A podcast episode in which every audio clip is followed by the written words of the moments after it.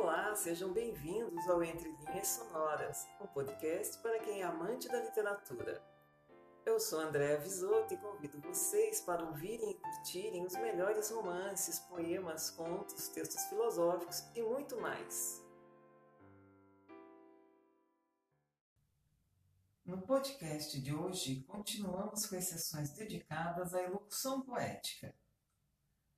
Após ter definido e apresentado as partes que compõem a elocução, Aristóteles discute o que ele chama de espécies de nomes, apresentando sua genealogia, e define também maneiras de escrever que podem enriquecer o texto de uma tragédia. As palavras devem ser empregadas de modo a obter-se uma linguagem clara, mas não banal ao mesmo tempo, o uso do que ele chama de palavras raras não deve tornar o texto incompreensível. Uma tensão entre clareza e complexidade permeia o poema. Não poderia deixar de ressaltar a forma como as metáforas são discutidas por Aristóteles. Quem sabe expressar-se bem em metáforas é porque apreendeu e percebeu bem as semelhanças. Fique agora com as sessões 21 e 22 de Poética de Aristóteles. Seção 21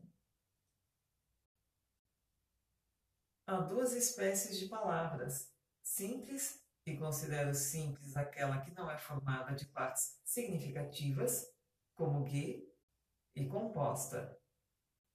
Esta é constituída ou uma parte com significado e outra sem significado, com ou sem significado, mas não dentro da palavra, ou por partes significativas. Uma palavra pode ser constituída por três, quatro ou mais partes, como muitos vocábulos dos massaliotas.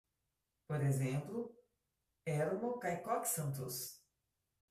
Toda palavra é ocorrente ou rara, ou metáfora, ou ornamento, ou inventada ou alongada, ou abreviada ou modificada.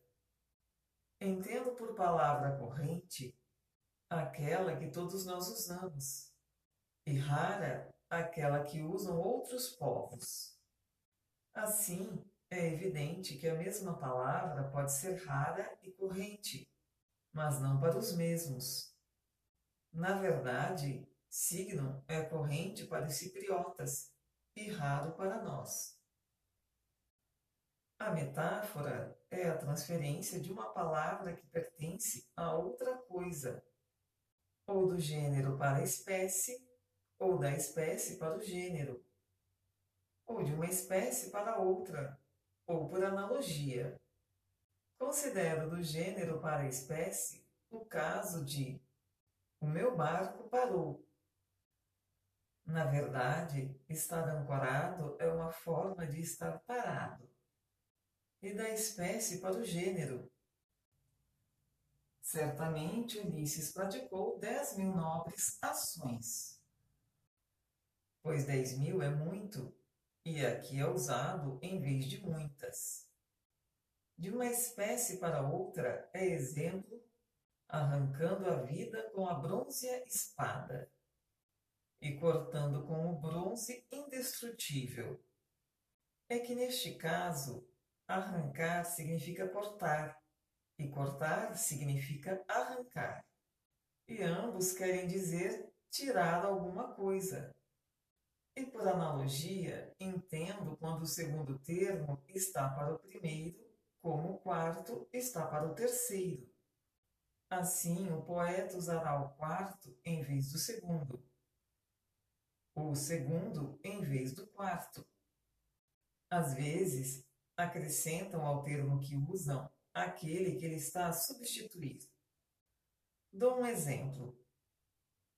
A taça está para Dionísio como o escudo está para Ares. Assim, dir-se-á que a taça é o escudo de Dionísio, e que o escudo é a taça de Ares. Ou a velhice está para a vida como um entardecer para o dia. Poderá dizer-se, então, que o entardecer é a velhice do dia. Ou como Empédocles, que a velhice é o entardecer da vida, ou o crepúsculo da vida. Todavia, em alguns casos de analogia, não existe palavra apropriada, mas proceder-se-á exatamente da mesma maneira. Por exemplo, espalhar a semente é semear, mas o espalhar da luz pelo sol não tem designação própria. No entanto, isto está para o sol como semear está para a semente. Por isso se disse, semeando uma luz divina. E também é possível lidar com este tipo de metáfora de outro modo. Depois de aplicar a uma coisa o nome que é de outra, negar alguma das suas características próprias, como, por exemplo, se se chamasse ao escudo taça, não de Ares, mas sem vinho. Palavra inventada é aquela que, não sendo, em geral, usada por ninguém, é estabelecida pelo próprio poeta, e parece que são assim alguns nomes como ernugas, com o significado de chifres, e aretera, com o de sacerdote. Uma palavra pode ainda ser alongada ou abreviada. Alongada se emprega uma vogal mais longa do que a que lhe é própria, ou uma sílaba intercalada. Abreviada se se lhe omitir alguma coisa. Exemplo de palavra alongada: poleus em vez de poleós, epeleideu em vez de peleidou e palavra abreviada como CRI, DO e MIA Guinetai Amphoteromops. A palavra é modificada quando daquela que se usa se conserva uma parte e se acrescenta outra, como Dexteron catamazon, em vez de Dexion. Dos nomes propriamente ditos, uns são masculinos, outros femininos e outros intermédios. Masculinos, todos os que terminam em M, R, S. E nas consoantes compostas, a partir deste, que são duas, PS e KS. Femininos, os que terminam naquelas vogais que são sempre longas, como eta e ômega, e ainda em alfa longo. Verifica-se, pois, igual quantidade de terminações para os masculinos e os femininos, já que PS e KS são compostos. Nenhum nome termina em oclusiva, nem em vogal breve. Só três nomes acabam em i. Meli, come, peperi. Em Y, cinco. Os nomes intermediários terminam nestas e em N e S. Seção 22. A principal qualidade da elocução é ser clara, mas não banal. De fato, a que é composta de palavras correntes é muito clara, mas vulgar.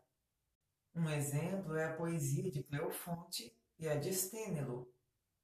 Em contrapartida, é excelente e evita a vulgaridade aquela que usa palavras estranhas. Por estranha, entendo a palavra rara, a metáfora, a palavra alongada e tudo que for contra o que é corrente. Mas se alguém usar na sua composição tudo isto, resultará um enigma ou um barbarismo. Enigma se usar metáforas. Barbarismo se aplicar palavras raras. A característica própria do enigma é dizer coisas reais associando-as a coisas impossíveis. Na verdade, não se pode fazer isto através de combinação de outras palavras, a não ser de metáforas, como, por exemplo, vi um homem que colava com fogo bronze sobre um homem, e outras semelhantes. Das palavras raras resulta o barbarismo. Portanto, é preciso fazer de tudo isto, por assim dizer, uma mistura. Assim, nem se fará uma coisa banal nem vulgar, já que se usa a palavra rara, a metáfora, o ornamento e as outras espécies mencionadas. Mas, por outro lado, a palavra corrente dará clareza. Para a clareza e não banalidade da elocução, contribuem também, em grande parte, os alongamentos, as abreviações e as alterações das palavras. Assim, por ter alguma coisa fora do habitual e se afastar do que é costume, não se tornará banal, mas porque também partilha do que é usado, manterá a clareza. Por conseguinte, os que censuram tal forma de linguagem e os que ridicularizam o poeta fazem-no sem razão, como Euclides, o antigo, segundo o qual é fácil compor se alguém se permitir fazer alongamentos tanto quanto quiser. E ele próprio fez versos satíricos nessa mesma linguagem.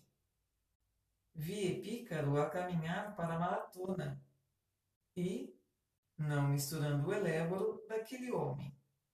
Portanto, usar, por assim dizer, ostensivamente este modo de expressão é ridículo. É necessária uma medida moderada e por igual de todas as partes da elocução. Quem usar metáforas, palavras raras e outras formas de expressão de maneira inconveniente conseguirá o mesmo resultado como se quisesse atingir o ridículo. Quanto é diferente usar aquilo que convém, pode observar-se nos versos épicos, introduzindo palavras correntes no seu metro. Se, em vez da palavra rara, das metáforas e das outras formas, alguém aplicar palavras correntes, verá que falamos verdade. Como quando Ésquilo e Eurípides compuseram o mesmo verso iâmbico, substituindo apenas uma palavra uma palavra rara em vez de uma usada habitualmente. Um verso parece belo e o outro banal. Na verdade, Ésquilo Filoctetes escreveu uma ferida que come as carnes do meu pé. E Eurípides, em vez de come, usou devora. E também, e agora, sendo pequeno, frágil e desprezível, se alguém substituir por palavras correntes e disser, e agora, sendo baixo, fraco e feio, ou ainda, pondo no chão um assento miserável e uma mesa reduzida, pondo no chão um assento grosseiro e uma mesa pequena. E as praias bradam, as praias gritam. Além disso, Arífrades satirizava os poetas trágicos porque usavam expressões que ninguém empregaria na conversação, como, por exemplo, do palácio fora e não fora do palácio, e de tu, ou então, mas eu a ele próprio, e ainda de Aquiles em volta, em vez de em volta de Aquiles e tantas outras semelhantes. Na verdade, é porque todas estas formas não se encontram entre as expressões correntes que o poeta consegue a não vulgaridade da elocução. Mas Arífrades ignorava isso. É importante aplicar convenientemente cada um dos modos de expressão mencionados, tanto as palavras compostas como as palavras raras, e ser, acima de tudo, bom nas metáforas. De fato, esta é a única coisa que não se tira de outrem, e é sinal de talento. Porque construir bem uma metáfora é o mesmo que percepcionar as semelhanças. Dentre as palavras, as compostas são mais adequadas aos ditirandos, as raras aos versos épicos e as metáforas aos versos iâmbicos. Nos versos épicos, pode utilizar-se tudo o que foi mencionado. Nos iâmbicos, porque se imita o mais possível a linguagem corrente, convém as palavras que se usariam na língua falada. São elas a palavra corrente, a metáfora e o ornamento. Sobre a tragédia e sobre a imitação através da ação, parece-nos suficiente o que foi dito. E assim encerramos mais um episódio de Entre Linhas Sonoras, o podcast para os amantes da literatura.